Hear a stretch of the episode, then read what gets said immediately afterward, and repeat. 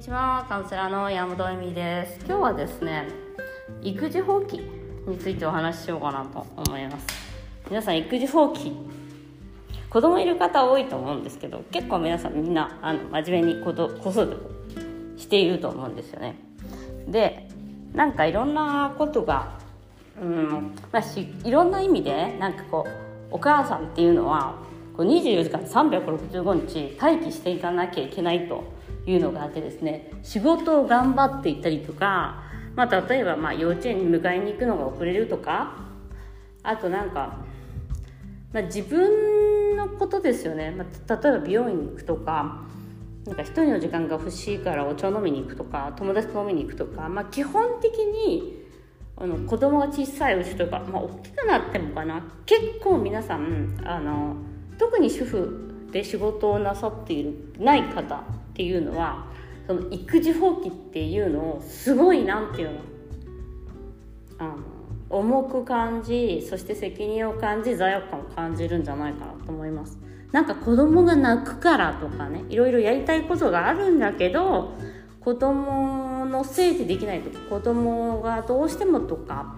まあその預ければいいじゃんって言って「いや預けたらなくし」とか「なんかうちの子ってこうだから」みたいな感じで結構いろんな理由で、えーと、お母さんは育児放棄っていうものを怖いと思うんですよね育児放棄って確かに。でもでもというか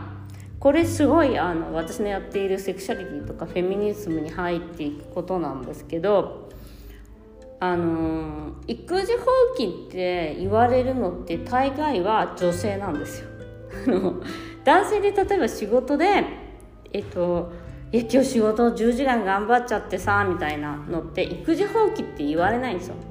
もうすごい仕事が楽しいから今えもう子供のことどうでもいいんだよねとか言っても育児放棄なじゃなくて家族のために頑張ってくれてるとかになっちゃうんですね。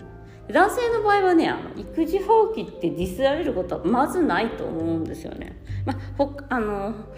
もちろんその反対側のそのえ40なのにこれだけの給料なのとかそういうのが多分あると思うんだけど。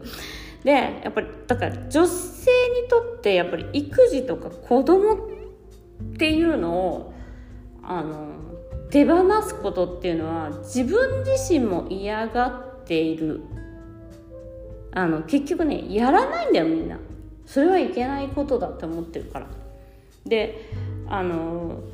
私が一番育児をしていて本当に毎回言うけどよかったなって思うことはですねやはりその育児放棄というものを全く、えーと、罪悪感を感じずにできるようになったっていうことなんですよね。育児放棄っていうか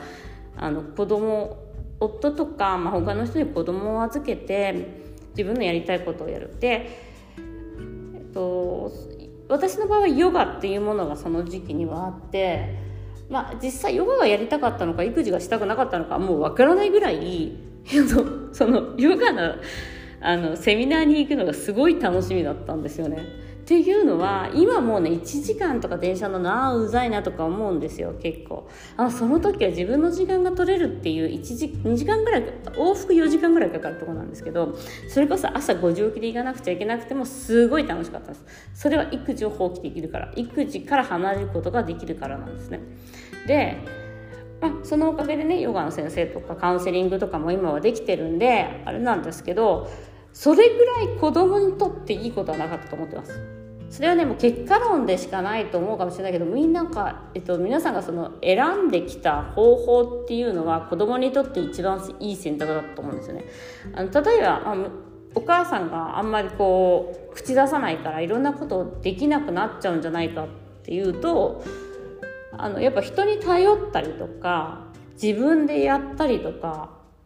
あと例えば父親と仲良くするとかそういうのもすごい学んでいったと思うんですよね。お父さんでうちうちの夫は別に普通の人だったんだ。普通の人なんで最初はすごいなんかやっぱり面倒くさいとか土日も仕事したい人だったから子供が土日にそのいて自分が仕事ができなくなっちゃうことに対してすごいなんか憤りを感じたりとかしてたんですけどやっぱりやってみてわかるじゃないですか。私が24時間見ているのを夫がやってみてやっとこんなに大変なのかっていうのがちょっと分かるようになるんですよね。やっぱりそのいないと。で私は娘が9ヶ月の時からそのセミナーに1日10時間とか12時間とかいないっていうことをやっていてでそれでやっぱり学んすごい大変なんですよ。やっぱ乳幼児だし。2人いたからね。でもねそれで夫とも私の大変さが分かるし子供たちもなんかパパと協力して頑張っていかなきゃみたいな感じであのだんだんそのだんだんっていうかもうそそんな生まれた時からそのお父さんといるのが当たり前とか他の人といるのが当たり前になってるとですねそんなに寂しいってわがまま言ったりとか泣いたりとかもしないんですよ。だって当たり前だからそれが。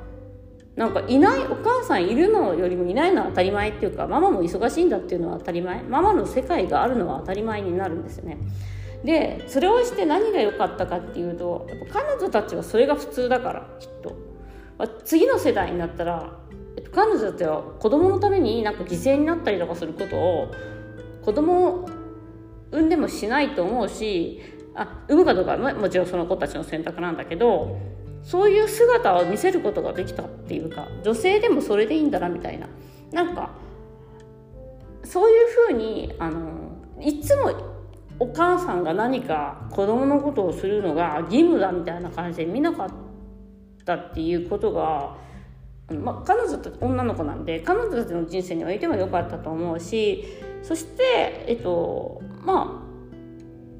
そうですね。すごくあの彼女たちのリソースっていうかその人とのコミュニケーション術とかあの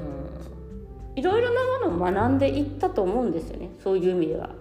違う世界があるみたいな。で違う世界を見たら親ってどういうものかがやっぱり分かるし客観的にも見れるしいい部分でも悪い部分でもおうちの親ってこういう人なんだなみたいなのが分かるわけです。だからあの大切なんですよねそういう親が女性がその仕事がなくても外に出るっていうか育児放棄と言われようが何を言われようが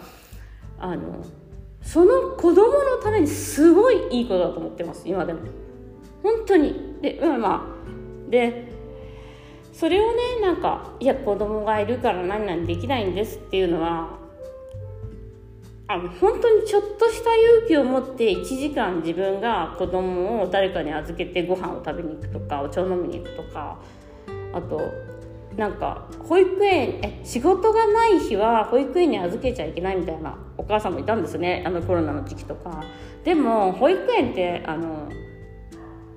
そういうわけにあるわけじゃないんでお母さんがそんないや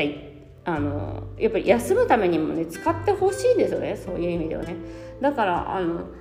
その罪悪感っていうのをね少しずつ取っていってその自分しかできないみたいなのをねやめた子育てではねやめた方がいい。自分しかできないことはいっぱいあるんですけどそれはあの肉体労働だけじゃないっていうか。でそれは本当に男の人でも全然できるしでそのパートナーがそういう考え方を持っていなくてもあのそういう状況になればですねうちの子はダメなんですよって言うじゃないですか。でもねそれは違います。そしお母さんがそうしたいんですよ結局。うちの子はダメなお母さんがいないとダメなんだってしたいんだって言うんじゃないかなっていうことちょっと疑った方がいいですね。あのそういう意味でですねあのお母さんが自由になればなるほど子供もね自由になることができるのでこれねイナーチャイルドの癒しにもねお互いつながりますね。なんかよくインナーチャイルドを作りた子供に作りたくないからインナーチャイルドやりたいっていう方が多いんですけどいやだからだからこそ子育て放棄っていう言い方をするとおかしいんですけどお母さんが自分の時間をちゃんと大切にする。そしてそのためのオーガオーガナイズですよね。やっぱりね。その保育園とか幼稚園とかその親とか周りの近所のお母様たちとか。